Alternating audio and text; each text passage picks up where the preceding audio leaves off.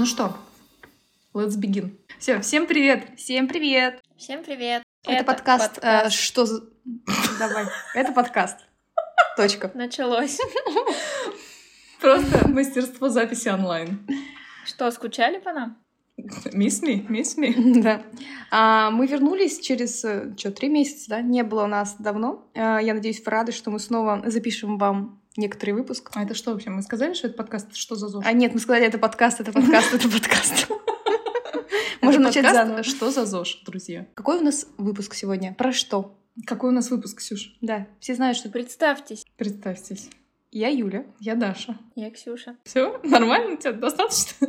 Так, ребят, теперь вы представляетесь. Давайте рассчитайся на первый, второй. В смысле, что какой у нас выпуск по номеру, без понятия. А по- я вообще про теме спросила, ну ладно.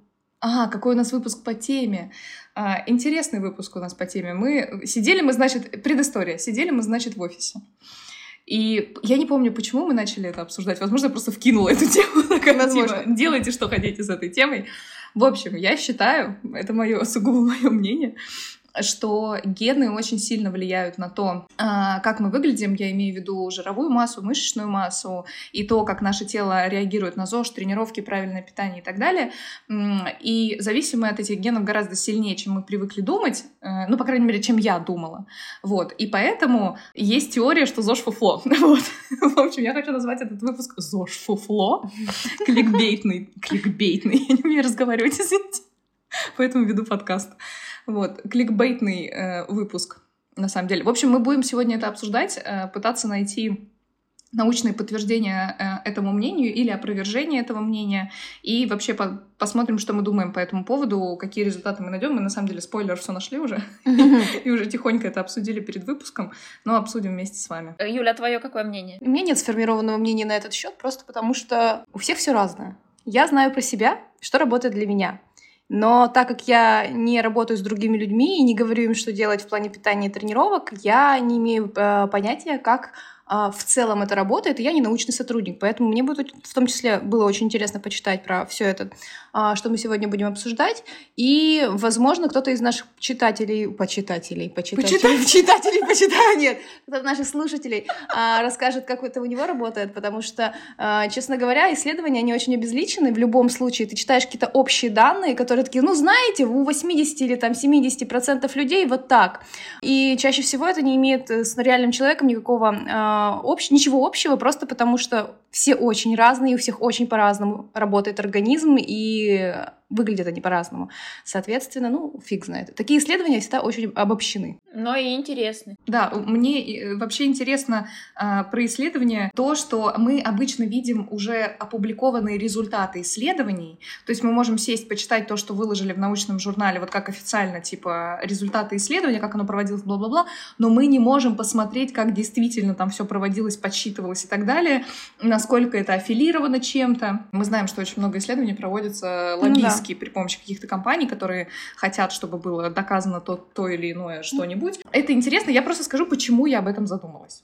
Почему мне вообще показалось, что типа ЗОЖ это какая-то фигня. Ну, не в смысле, что это прям совсем жесткая фигня, а в смысле, что мы слишком большие надежды на это возлагали раньше, по крайней мере, я точно, что там правильное питание, тренировки, достаточная активность и все такое сделает из тебя Клаудио Шифер. Что я тебе все могу изменить, если Да. очень постараюсь. Да, что от меня вообще все зависит, что только я ответственна за то, как выглядит мое тело и так далее, это на самом деле чушь.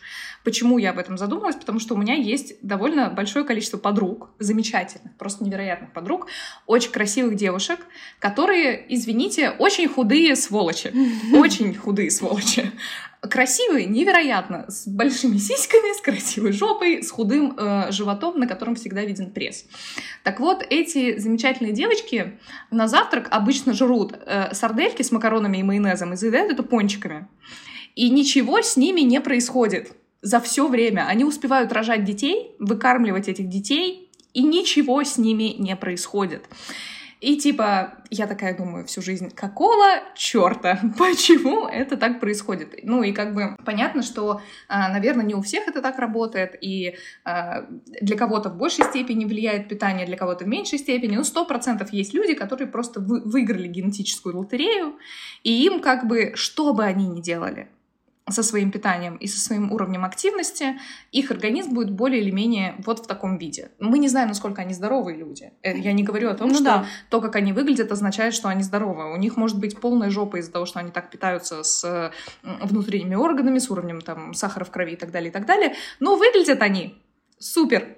А давайте признаем, все мы заинтересовались ЗОЖем не потому, что мы интересовались здоровьем. Мы такие, хочу Ну да, выглядеть как модель Victoria's Secret. вот и все. И не получилось почему-то выглядеть как модель, зато здоровые. Почти. Ну, типа, не сказала бы, Ну конечно. да, у меня зубы вываливаются. Проблема. Но это было и до ЗОЖ, поэтому типа хз. Ну что, Ксюша, а твое мнение на этот счет? Я, я согласна с Юлей, что все люди разные, но в том числе я считаю, что они разные как раз таки из-за генетики, собственно, и поэтому все оно и делит нас на худых, которые едят майонез и пончики, и на тех вот, кто все время худеет и что-то никак не получается, и все все время думают, что это сила воли, что это там, я не знаю, лень, недостаточная активность, а возможно это судьба у тебя такая. Ну, сорян, вот звезды так сошлись, э, теперь предрешено тебе быть пухляшом. Ничего не поделаешь. Грустно. Ну, еще микробиота, мы знаем, да, сильно влияет. Да, но нужно понимать, что все равно тот э, внешний вид, который у нас считается там в кавычках э, в обществе желаемым и тот, которым, по идее, ты должен соответствовать, это все равно социальный конструкт, и, соответственно, те варианты, как человеческое тело может выглядеть, оно создавалось не для того, чтобы ему соответствовать. Это правда. И э, здоровые люди могут быть совершенно разных видов, форм, размеров и так далее. И это совершенно никак не коррелирует с тем, как э, общество видит тебя, как ты должен выглядеть. И Мгм. если там перейти на вдруг прыгнуть на пять веков назад, э, тело человеческое красивое выглядело бы со- совершенно иначе. Еще на пять веков назад, еще иначе. Ну, то есть Да, нам даже не обязательно на 5 веков, можно на 10 лет назад э, это двигаться. правда. И представление о красивом женском теле меняется очень сильно. И это бесит, потому что мы как будто бы модель машины, честно говоря. Сейчас модны вот такие-то модели машин, а теперь вот такой-то дизайн у машин моден. И ты такой, извините, а мужчины, почему к ним таких вещей не предъявляется? Типа, я прям уже, давайте ответку сделаем, что вот сейчас модно иметь пустцо.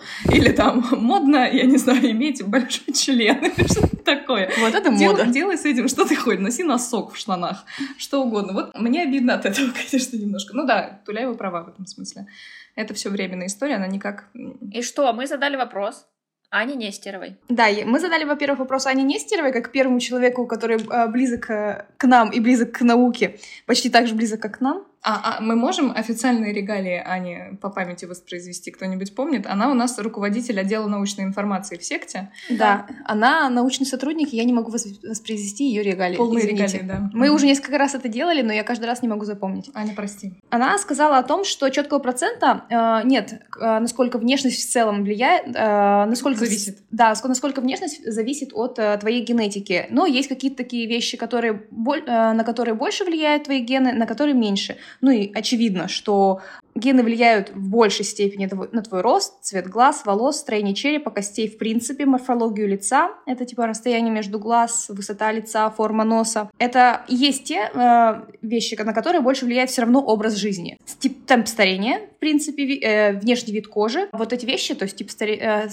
темп и тип старения и вид кожи, он э, как раз на него влияет экология, твой образ жизни, сколько ты пьешь, сколько Пользуешься ты ешь. ты СПФом? Да, пользуешься ты СПФ и так далее. И, кстати, она написала, что на образ жизни, образ жизни еще ну, в большей степени влияет, э, сколько у тебя мышечной и жировой массы. Мгм. Что, в общем-то, не очень, ну, как бы не всегда сочетается с теми исследованиями, которые мы почитали. Но, возможно, в целом происходит так, что человек, который... э, на, на практике человек, который занимается спортом, имеет большую мышечную массу, чем человек, который не занимается спортом, но пред- предрасположен к ее появлению. Ну, сложно сказать. Если я мезоморф, занимаюсь я спортом, не занимаюсь спортом, у меня мышцы есть всегда. И у меня видно там кубики и... Но, может А, быть, если я, я, например, если я там эндоморф и начну заниматься спортом, возможно, потенциально у меня будет больше Мышц, чем если мышц. бы ты не занимался. Нет, Это довольно чем, логично. чем у тебя, если ты не занимаешься спортом. Вот. А, может быть. Ну, зависит от того, что за эндоморф ты Да, и да, что да. за мезоморф Вот, я. я. я к этому, что, возможно, тут все неоднозначно.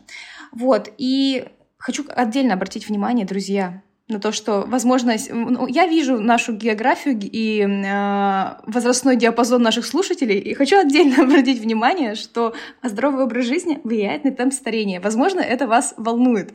Так что, ну, ЗОЖ э, стоит... Ну, типа, я просто на, э, увидела а кожу... что значит тип старения? Только Не тип внешний? старения, а то есть разные типы старения, но есть темп старения. То есть, если ты... Э, твой... Это про внешние вещи или внутренние? Потому что внешние меня мало волнуют. И меня... внешние, и внутренние. Ну, то есть, старение — это и внутренние процессы тоже. То есть насколько сильно изнашивается твой организм, насколько ты хорошо и эффективно работает твое сердце, твои внутренние органы другие, насколько э, ты получаешь... нет? Ну, вообще, возможно, да. Насколько э, много... Кто о чем? Насколько много или мало витаминов получает твой организм. То есть на это все влияет, э, это все влияет на темп старения.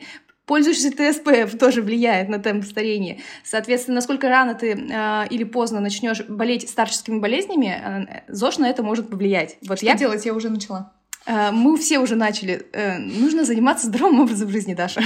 Не помогло. Я занималась вот. и начала. Вот, я к тому, что на это все равно влияет, то есть, э, может быть, э, внешне как-то в целом ты будешь э, выглядеть как обычный человек, не так, как, не как Victoria's Secret модул, но в целом на уровень здоровья организма ЗОЖ влияет. Но я хочу здесь отметить, что ЗОЖ здесь понимается не как то, чем мы долгое время занимались, то есть ограничивали себя в еде, отказывались в сладком, тренили 6 раз в, день, в неделю и так далее, и так далее. Здесь ЗОЖ это значит не курить, пить, не бухать, не, да, да, не да. использовать наркотики. Да, не переедать. Заниматься средней активностью, ну то есть двигать свое тело, заниматься там своими суставами, следить за своим здоровьем, а, кровью, витаминами и так далее, и есть более или менее сбалансированно, без каких-то РППшных историй и так mm-hmm, далее. То есть mm-hmm нужно понимать, что это немножко не то, что мы привыкли думать. Не тот ЗОЖ. Короче, мне кажется, ЗОЖ очень сильно трансформировался вот в мышлении людей. Wellness. Да, э, что э, раньше, короче, когда мы говорили слово ЗОЖ, мы, блин, имели в виду очень упоротую вещь вот крайне упоротую вещь, типа там жрать смузи из топинамбура, я не знаю, такую срань господню. Есть только овсянку на воде, никаких там бананов и ну, так не далее. Знаю, и прочее. у меня прям настолько не было. Это было долгое время так. Ладно. И это остается очень сильно так. Э, нам повезло, мы работаем в секте, и у нас уже сознание об этом трансформировалось в более здоровую историю. Но если мы посмотрим на другие э, вещи, пропагандирующие ЗОЖ, и на Ирену Понарошку, которая худеет своего сына, мы поймем, что в сознании общества ЗОЖ Честно говоря, я, я не понимаю все еще. Я прочитала, и я такая, я не понимаю. Да, если вы не знаете, Ирена понарошку худеет своего сына и отбирает у него гаджеты за любой э, набранный килограмм и дает ему призы за любой потерянный килограмм. Это ужасно, не делайте так никогда. Ребенку 10 лет. Так да. вот это не ЗОЖ, это полный не ЗОЖ. Вообще. Так вот, и хотела, хотела еще отдельно отметить то, что э, вот мы сейчас будем говорить о генах и как они распределяются у разных людей и так далее, но важно держать всегда в голове то, что даже наличие у тебя гена не значит, э, не значит, что он запустится. Ну, как бы не, та, не значит, что он будет определенным образом работать. Есть гены, но, которые... Не все, да. Не все, да, да. Есть определенное количество генов, которые у тебя есть, но они не работают нужным образом, либо ну, как бы... Потому не... что должны быть запускательные механизмы. Да, они не э, выполняют свою функцию и то есть в этих исследованиях, я не знаю, насколько это учитывается, что вот у учитывается очень да, сильно. У, у человека есть этот ген, но эм, их очень ограниченное он... количество этих генов, которые триггерные. Гены, mm-hmm. которые запускаются по триггеру, их очень небольшое количество, и э, ну чаще всего они запускаются. К сожалению. Вот это такая история. Вот, ну собственно, вот это то, что Аня нам сказала. Меня не устроил Анин ответ, да. потому что я такая типа, окей, это ни на что не отвечает, это мы знали и так, нужно идти смотреть э, дальше. Аня, дело не в тебе, дело в нас. Нас интересовали другие вещи. Вот, поэтому мы пошли искать другие исследования. Здесь спасибо Ксении, которая нашла их все. Вот, сейчас... Ксюш, давай, наверное, ты сначала расскажешь про первую статью, которая тебя максимально заинтересовала, а потом мы уже пойдем по хардкор научным исследованиям. Ну да, она прикольная. Ты просто вбиваешь в гугле гены, похудение, как это влияет, и одна из первых статей вот выдает, и она на самом деле достаточно адекватная. Мы ее обсуждали, Даша права здесь особо нет никаких ссылок на то, на что они, собственно, ссылаются. Но здесь говорится про британских ученых. Мои любимые. Да, какие-то ученые в Британии. Да, и то, что они достаточно много последнее время изучают вопрос метаболизма, генетики, как это связано и вот это все. И к чему же они приходят? К тому, что проблемы с метаболизмом развиваются не только из-за наличия проблем с силой воли, например, у тучных людей, но и по генетическим причинам, потому что употребление такой пищи, высококалорийной, не, не совсем, ска- скажем, назовем это зожной, меняет работу мозга. Например, два года назад биологи выяснили, что высококалорийная пища нарушает нормальную работу гена, управляющего активностью клеток в центре насы- насыщения в мозге мышей. А год назад ученые обнаружили, что толстые люди обладают а, необычно высокой чувствительностью к вкусу пищи и считают сладкую еду более вкусной, чем остальные люди. Это опять-таки происходит из-за изменений в работе вкусовых рецепторах и в других регионах мозга. И там они тоже проводили э, различные исследования, брали людей, сравнивали их э, геномы. В общей сложности им удалось э, выделить британским генетикам 13 мелких мутаций, особенно сильно влияющих на то, что останется человек худым после перехода на неправильную диету или отказа от занятий спортом. 10 из них в прошлом связывали с развитием ожирения, а три, собственно, вот открыли авторы этой статьи. Ну, в общем, э, здесь тоже сказано, что гены по-разному влияют на приобретение лишнего веса или поддержание худобы. То есть, собственно, то, о чем мы до этого и Юля говорила, и я, что все люди разные, и даже гены у людей работают по-разному, и люди могут оставаться худыми по самым разным причинам. Часть из нас остается стройными из-за отсутствия аппетита, тогда как другие едят до отвала и не толстеют. Если мы сможем найти гены, которые отвечают за это, мы поймем, как можно помочь людям, лишенным подобных генетических преимуществ. А, Гены, которые отвечают за количество потребляемых калорий, нашли, кстати. А, нашли уже. И да, я уже скажу об этом. Действительно, есть корреляция между тем, а, какие у тебя гены и сколько калорий для тебя нормальное потребление в день составляет. Вот.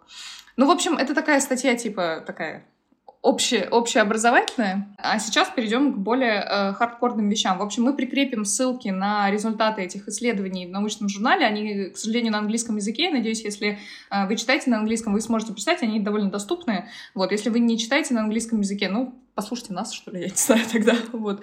В общем, э, первое исследование, которое нас сильно заинтересовало, но к которому у нас есть этические вопросики. Значит, оно проводилось в 1990 году. А, а- Они, значит, изучали response to long-term overfeeding in identical twins. Ска- Это- Даша сказала, если вы не, не знаете английский, Нет, я вы просто- послушайте нас. Я название статьи говорю, которую люди почитают, и перевожу. Они пытались выяснить, как от, э, в общем, какой будет ответ у организмов э, разных э, пар э, однояйцевых близнецов на долгосрочное перекармливание. Значит, чем занимались замечательные люди-исследователи в 1990 году? Год важен, год важен здесь. Да, типа тысяч- не 1942 где-нибудь в Вермахте, а 1990 год, по-моему, это в Канаде происходило. Ну, в общем, они отобрали 12 пар э, однояйцевых близнецов, мальчиков. Все, по-моему, до двух лет что, или, или одного возраста. Все. они возраст, одного возраста. Одного всегда. возраста, да, потому что дети растут. Значит, и что они делали? Они перекармливали этих детей минимум ну, на тысячу калорий Мгм. всех в день в течение 84 дней. А, Их перекармливали 6 дней в неделю, в воскресенье кормили как обычно, и, в общем, это продолжалось 100 дней. В итоге 84 дня дети получали overfed калорий, короче. Их перекармливали. И после этого а, исследователи посмотрели на то, как, собственно, дети прибавили в весе. Тут нужно понимать, что ребенок растет в Мгм. любом случае. И все дети сколько-то прибавили в весе, потому что если бы они не прибавили, у нас типа появились бы вопросики к их здоровью. Ну да. Вот. Понятно, что в течение всего этого времени у них измеряли кровь, э, пытались понять, насколько там они здоровы и все такое. Но что важно, в конце исследования обнаружилось, что, э, во-первых, пары близнецов, то есть братья, набирали вес одинаково. Разница между набором веса в паре была минимальной, там что-то э, кал- калибровка типа 0,05 Мгм. примерно, то есть какой-то такой коэффициент отклонения, минимальный совершенно, который можно пренебречь. А, то есть братья набирали в весе одновременно, а, а, ну, а- одинаковое количество в, в одну и ту же скорость. Нужно понимать, это однояйцевые близнецы, не Ну да. разнояйцевые. Они это максимально важно. Да, генетически у них близки. у них максимально схожий геном. И э, при этом между пар была разница от 4 до 12 килограмм дети прибавляли.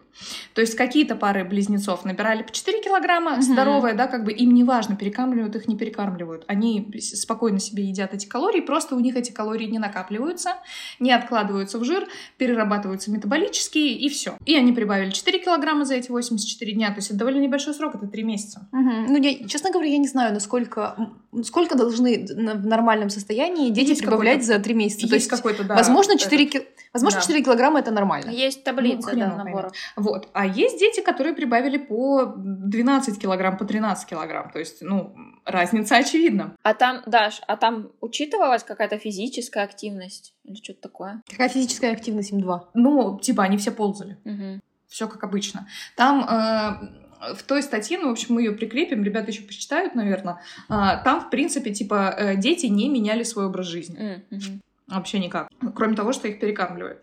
Вот. Собственно, к чему пришли ученые в ходе этого? Они, понятно, смотрели на гены, которые там э, у детей были, собственно, те, которые прибавили, те, которые не прибавили. Они пришли э, к тому, э, что, собственно, винят во всем гены, которые способствуют быстрому набору и удержанию жира, и в том числе висцерального жира, потому что ребята набрали не только подкожный, но и висцеральный жир, разумеется.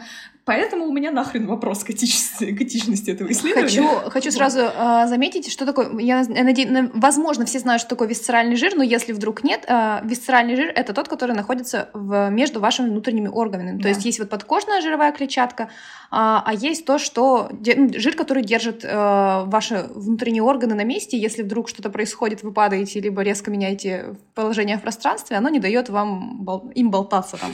Да. Просто так.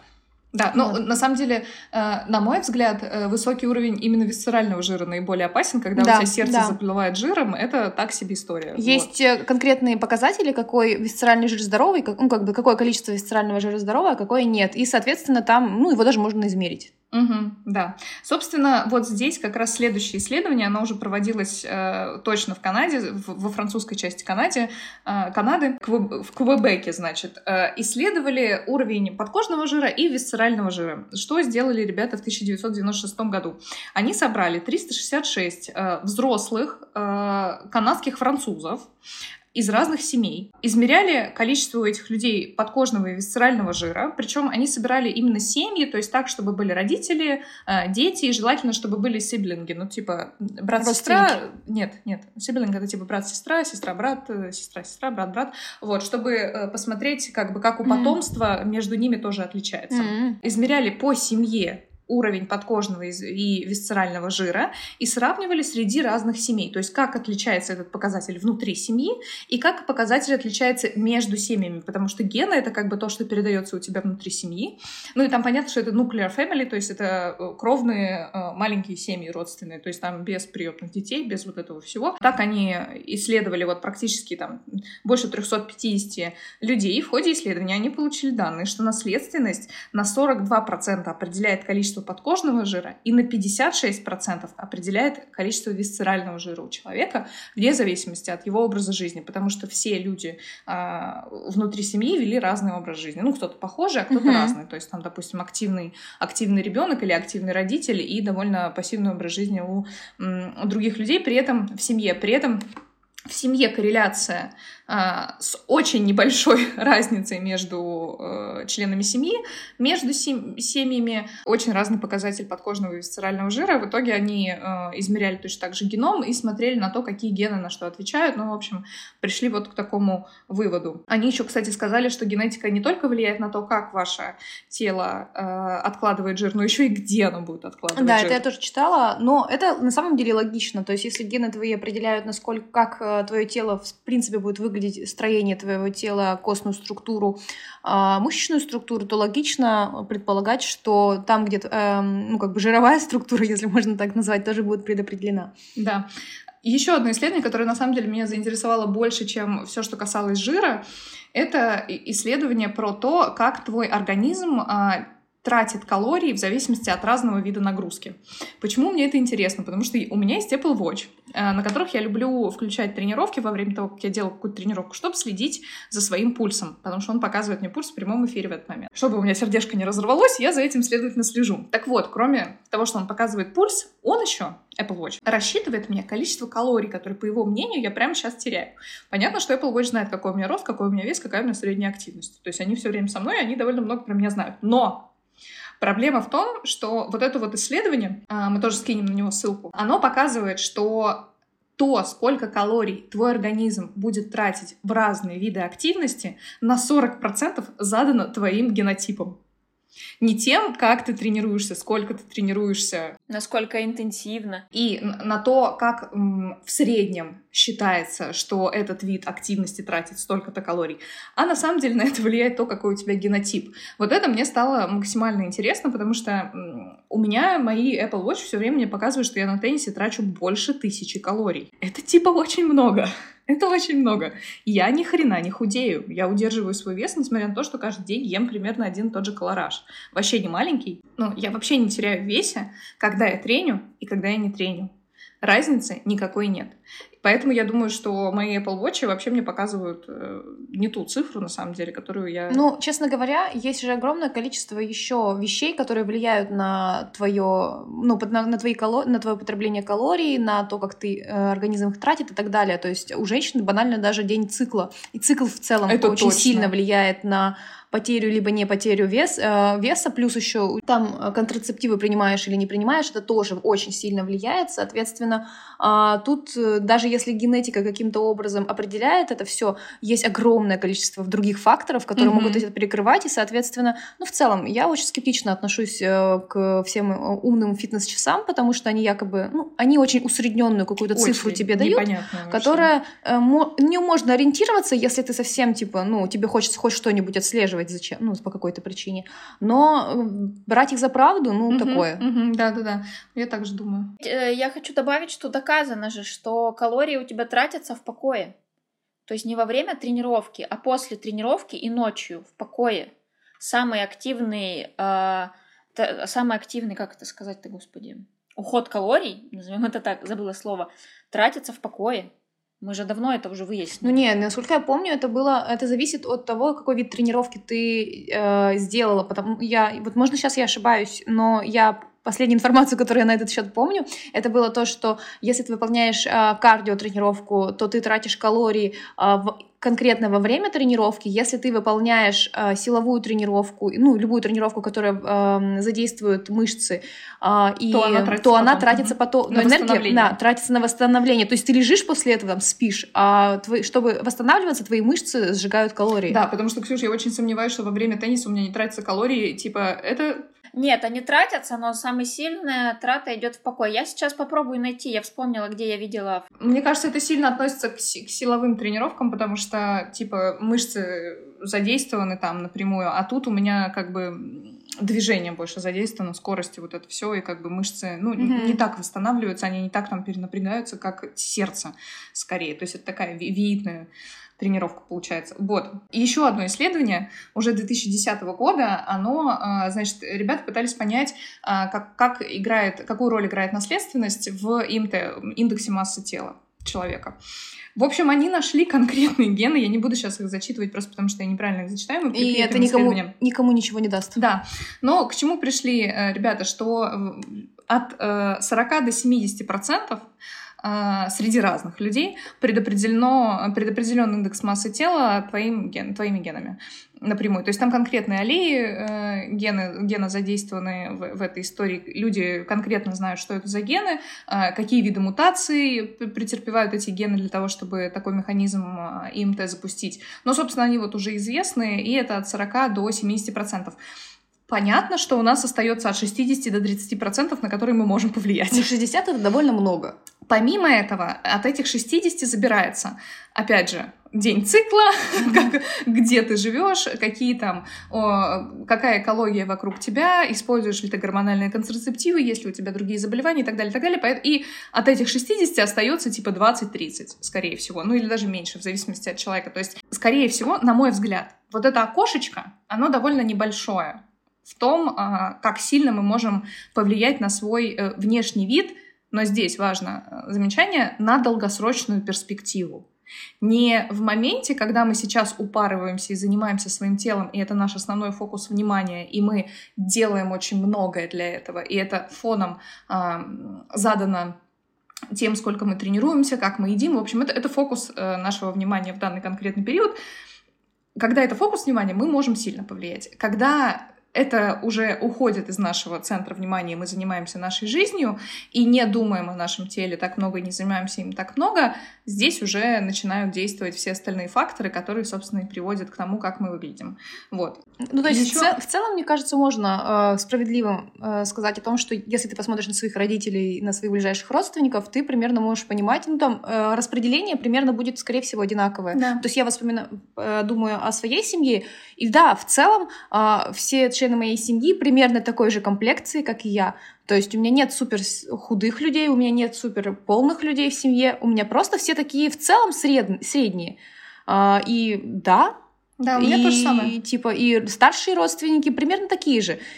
Очевидно, я буду такой же. Ну вот. У меня непонятно, потому что я как раз думаю периодически об этом, потому что у меня мама была супер худая, до рождения детей, потом, видимо, был какой-то сбой или что, и она просто не занималась этим, я не знаю. Ну, плюс это мо- может активироваться как раз те самые гены, которые до этого сидели себе молча, и вот они активировались. Да. Вот, и у меня как бы я единственный человек в своей семье, хоть, кто хоть как-то чем-то занимается. Вот еще в чем вопрос. То есть у меня отец как бы вообще ничем не занимался, он, у него да. были другие интересы немного. Вот, он любил выпивать. А, брат у меня тоже как бы малоактивный, мама тем более малоактивная. То есть я единственный человек, который более-менее занимается. А если сравнить, как э, ты выглядишь сейчас и как твоя мама выглядела до рождения детей, разница между вами сильная? Она была еще худее. Она была еще худее. При этом она ничем не занималась. Нет, она занималась, да. Вот, кстати, да, она там из парашюта она прыгала, они там активно что-то проводили время. Да, у нее очень много. У нее там типа 15 или 20 Мне кажется, на э, парашютном спорте больше всего активности ты, короче, тратишь, просто потому просто что ты кричишь? да, удержаться за свою жизнь максимально. Типа тратишь все калории, которые у тебя есть, просто чтобы выжить. Просто, пожалуйста. Я не знаю, люди, которые в здравом уме вот это делают. У меня, у мамы каждый раз после родов была такая история, что она жесточайше худела. То есть она просто, она во время родов очень, точнее, во время беременности она очень мало набирала, и после родов, в период кормления, она выглядела, как будто ее выпустили из Освенцима. Вот недавно, буквально, ну где-то на юге, все время была очень загорелая почему-то, а выглядела такой очень а, а, анорексичный папуас. Вот. И это... Ну, у нее только сиськи были, потому что она кормила. Все. И это было пугающе. У меня, кстати, довольно много подруг во время кормления супер худели, потому что у тебя там тратится какое-то сумасшедшее количество калорий. Да, это хотела сказать. Просто на то, чтобы у тебя было молоко, и ты кормил ребенка. И при этом, как бы, э, мама не поправилась после этого. То есть вот как бы... Вот, собственно, узнаем, если что. Да. По вам. Мы узнаем, посмотрим, как оно будет. Но здесь стоит сказать, что э, я выгляжу чуть крупнее, чем свои родители, просто потому, что я довольно сильно зафакапила свое тело, когда была подростком и э, в такой самой ранней молодости, потому что я жестко худела, я все время была на дефиците калорий, я много тренила, было РПП и так далее, и сейчас мой организм, получая калории, думает, что лучше мы как бы их ну, попридержим. Вот, поэтому я выгляжу чуть-чуть крупнее, чуть более мышечно, чем моя мама. Но у меня папа был довольно мышечный человек. А, пока его масса, о, пока его астма не ударила. Масса. Масса астмы. Масса творожная. Ну, мне кажется, еще влияет, знаете, то, в какой, в какой среде и в каком в, э, рос человек, потому что все равно это разные поколения, и как бы привычки пищевые и вообще доступность еды была абсолютно разная. Это очень видно по моей семье, потому что, например, моя бабушка ростом метр сорок восемь. Она родилась в сорок шестом году. Э, еды не было. Она мне рассказывала, как они, как она была настолько настолько... У них пятеро детей было в семье, или шестеро, не помню. И э, она была настолько голодная, потому что была старшей, и как бы ей еду отдавали младшим, э, что она после обеда могла идти и есть чеснок. Просто потому что настолько она была голодная, и, соответственно, ну, как бы растущий организм, не получающий достаточно много э, питательных веществ, ну, расти перестает. Ее рост метр сорок восемь. Мгм. То же самое, честно говоря, ну, не в таких, конечно, масштабах. Я просто замечаю, что люди, которые родились в конце 80-х, начале а, 90-х, в самом начале, они ростом меньше, чем люди, которые росли в... Ну, смотря где, во- если они родились на юге, то все Да, да, да. Ну, в целом, короче, мое поколение, вот люди, которые меня окружали, пока мне было там до 20 лет, они в целом, я считала, что я среднего роста, реально. Я считала всегда, и- и на, на секундочку, если мы с вами не встречались, мой рост метр шестьдесят. А, Я всегда была среднего роста, и даже парни особо, ну, типа, ну, чуть выше, ну, это нормально. Типа, парни чуть выше меня нормально, ну, там, 10 сантиметров, 15, окей. Когда э, я переехала в Питер и, вот, или, и начала общаться с Дашей, которая младше меня, типа, на 5 лет, она такая, почему ты такая мелкая? Я такая, первый раз вообще, в, в принципе, в своей жизни задумалась о том, что я, не, оказывается, какого-то не такого полки, роста. полки в магазине тебя не напрягали. Нет, ну все, Мгм. очень много людей вокруг меня было такого же роста, было абсолютно нормально. И, возможно, вот Ксюша тоже между метр шестьдесят, у нас разница в возрасте гораздо меньше. Возможно, нас плохо кормили. Ну, Ксюша с юга вряд ли. На юге нормально с едой было. Ксюш, правда, у вас же нормально все было? А я абрикос на юге рос. Вот. Ну вот, я не знаю, возможно, это как-то э, влияет или не влияет, но мне, как бы, я вот такой для себя какой-то умозрительный э, вывод делаю, потому что реально я росла вокруг, э, я росла на Урале, и вокруг меня были вот такие же люди моего роста. Ну, Абсолютно на самом деле, на рост же. все-таки в большей степени влияют гены, Возможно- чем образ жизни. Ну, без каких-то там жестких потрясений. Не-не-не, я читала о том, что э, на рост очень... Ну, то есть у тебя есть какой-то генетически обусловленный диапазон, Мгм, мгм. насколько ты можешь вырасти. То есть потенциально, например, твой максимум — это метр шестьдесят семь, к примеру. Так а, насколько ты до него дотянешь, влияет э, то, насколько хорошо ты питаешься в детстве, насколько мгм. а, какие-то, ну, другие вещи, которые закладываются в детстве. И, соответственно, дорастешь ты до своего генетического максимума или нет, они определяют. И вот, возможно, Я очень плохо питалась в детстве. Ну, вы видите, как я сейчас ем, я в детстве ела еще. Ксюша ест как птица, если вы не Ну, типа, поняли. я, я вообще ничего не ела. Да, ей, ей хватает трех зерен. Поэтому я не буду, тут я не Ну буду. да, вот, вот видишь, мне как бы мне кажется, это супер влияет, потому что, возможно, я могла бы быть метр семьдесят, но не случилось. Я очень сомневаюсь. Ты была бы одна такая каланча среди своей семьи. Просто ростом с отца. Привет. Или просто бабушка меня подвела. Или бабушка, да, тебя подвела. Ну, не пон- я нормально ела в детстве. Я не любила сладкое, любила мясо и овощи. Я ела просто до хрена капусты. Мама э, меня это, как это, дразнила козой, потому что я все время жрала капусту и огурцы. Мне в детстве говорили, что если ты будешь есть эм, капусту, короче, и тесто, то у тебя сиськи большие будут. Как у тебя с этим? Nice, никак. Нет, не помогло. Мне кажется, меня обманывали. Да, я думаю, что да. Кстати, тесто я тоже постоянно жрала. И как? Бы- Вот Да тесто все ели, это вкусно. которое с- вот это не готовое еще, сладкое тесто, Я- которое еще не... Ой, Э, я обращаю отдельное внимание, что ни у кого из нас сиськи не выросли. Не выросли, да. Очень странно. Это ЗОЖ все зафакапило, я говорю. Не помогло. Не работает. Да, короче, еще есть много исследований, которые мы не стали уже здесь. Это потому что долго иначе. В целом, понятно. Да, о чем мы здесь. Мне, в общем, я считаю, что лет через 20, скорее всего, эм, исследование, очень подробное исследование конкретного человека, то есть как- какой у тебя состав генов, что это обозначает, какие там, какая у тебя микробиота и так далее, станет супер-супер доступно. И мне кажется, что вся вот эта индустрия здоровья, индустрия велнеса, э, правильного питания и так далее, она стремится вот к этой индивидуальности и к вот этому очень подробному подбору на основе того, э, что ты за человек и какой у тебя организм, э, и в соответствии с этим тебе будут даны рекомендации. Поэтому мы сейчас страдаем и пользуемся тем, что, кажется, на общак должно работать, при этом для нас не работает. Лет через 10, 15, 20, я думаю, что люди будут в этом смысле Ну, на самом деле, счастливыми. прямо сейчас уже можно сделать, э, есть ну, готовые тесты. Да, они и стоят 89 они тысяч рублей. стоят дорого, но их можно сделать. Я, кстати, не знаю, какой-то из этих вариантов, ну, какие-то тесты делала Ира Якимова, наш Мгм. врач, а, на которой, который показывал, типа, каким у тебя видом спорта Да. а, Это дешевле, кстати, можно да, сделать да. за 16. э, каким видом спорта у тебя есть предрасположенность, то есть в каких ты, скорее всего, достигнешь успеха, и какие там продукты, по-моему, тебе там Мгм. нужны, не нужны и так далее. И вот а, она его сделала, и, собственно, я к чему? Что насколько полезен этот тест? Она такая, «М, мне написали, что я буду успешна в пауэрлифтинге. И как бы ты такой живешь себе там, не знаю, сколько, 37 ей? Ну, это повод 30. попробовать. Ну, то есть, типа, э, я к тому, что это повод попробовать, если ты открыт для таких вещей. А если ты... быть не открытым. Для Типа, пауэрлифтинга? пошел- Я ну, если пошла. ты пошел э, изучать, э, ну, если ты хочешь узнать про себя что-то новое, э, быть не открытым к этому новому довольно странно. Не знаю. Ну да, будь, я представляю, если бы я прошла, и мне Да, такие говорят, готов. э, ты должна заниматься не танцами, а пауэрлифтингами. Они такая. не говорят, что ты должна. Нет, Они говорят, что, что это будет хорошо что- на это отреагирует. Хорошо на это отреагирует. То есть мне говорят, например, на кардио ты плохо будешь реагировать, типа ничего не будет меняться. А, а вот на пауэрлифтинг классно. Я такая, «Э, зачем мне эта информация? Ну то есть... а, Ну, чтобы понимать про это, больше. чтобы понимать, но это не значит, что я буду это применять и что Ну, это конечно. будет э, фактически полезно для меня. Я к тому, что э, это, конечно, здорово так много о себе знать, но эм, это совершенно не значит, что человек будет менять свои привычки и свой образ жизни согласно вот этим рекомендациям, просто потому Ну, это что зависит тебе... от, его, от его башки, на самом деле, И напрямую. от- насколько, да, от его целей в том числе. Да, то есть, да. типа, насколько он готов в это вкладываться и так далее. То есть, ну, может, э, ты, типа, будешь классным спринтером, либо ты будешь классным марафонцем, а человек ненавидит бег. Мгм. Вот, ну то есть такие вещи тоже влияют, но на самом деле, если вам интересно, у вас есть э, лишние э, 17-16 тысяч, то вы можете кстати, тоже узнать. Дум- я вообще недавно смотрела эти штуки. Почему я знаю конкретные цены? Потому что я смотрела, по-моему, Atlas или Да-да-да, кто, мгм. вот эта вот компания, которая делает. И я сначала пошла, хотела купить вот этот небольшой пакет, а потом, как бы, когда они тебе говорят, что, ну, ты можешь купить за 16 тысяч вот эту вот писюльку маленькую, которая расскажет тебе очень мало вещей. А можешь заплатить много денег. А можешь за 89, и там типа 999 твоих генов просто. Мы расскажем все.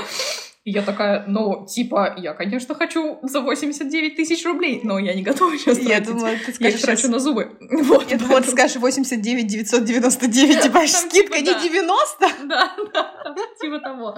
плюс Вот. налоги, плюс на пиво. И, э, ну, я все равно подумаю о том, чтобы купить сначала вот это за 16, а потом, когда я стану богатой, когда-нибудь я же все таки стану богатой, я куплю себе вот этот за 89, потому что это супер интересно. И вот э, на закате жизни теперь я, типа, мне Да. 80, теперь я узнаю, чем же Да. мне можно заниматься. Да. Ну и плюс там, что прикольного в таких исследованиях, в том, что э, дается с каждым годом все больше и больше расшифровки дается, и все больше и больше информации о том, как это можно применять в повседневной жизни. И э, вот это, один раз ты сделал этот тест, у них один, ну то есть твой геном не меняется. Типа, счастью. Это к счастью, да. Если ты не мутируешь только. Ну, да.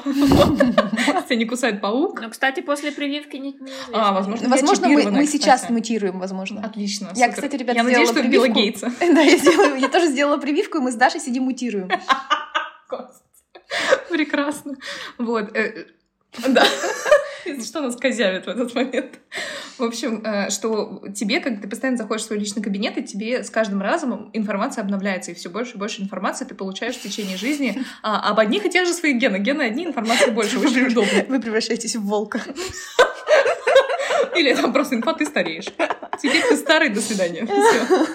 Если кто-то из наших слушателей делал этот тест, Да, напишите нам, очень интересно, что вам сказали. Вывод какой? Ничего не понятно, все зависит от ваших генов, которых вы не знаете. Но э, нет, мне стало спокойнее после этого всего, потому что эм, есть вот это вот внутри э, ощущение, что I'm not enough. Я все время делаю недостаточно, что если бы я чуть больше постаралась, чуть больше бы запарилась, то уже бы выглядела как модель Victoria's Secret. Вероятно, нет. Я смотрю на своих родителей и понимаю, что, ну, типа, я могу выглядеть как мама, если постараюсь. Но мама хорошо выглядит. Да, мама выглядит отлично, не считая лица, потому что... В смысле? Ну, Типа она стареет. У нее просто морщины на лице, вот и все.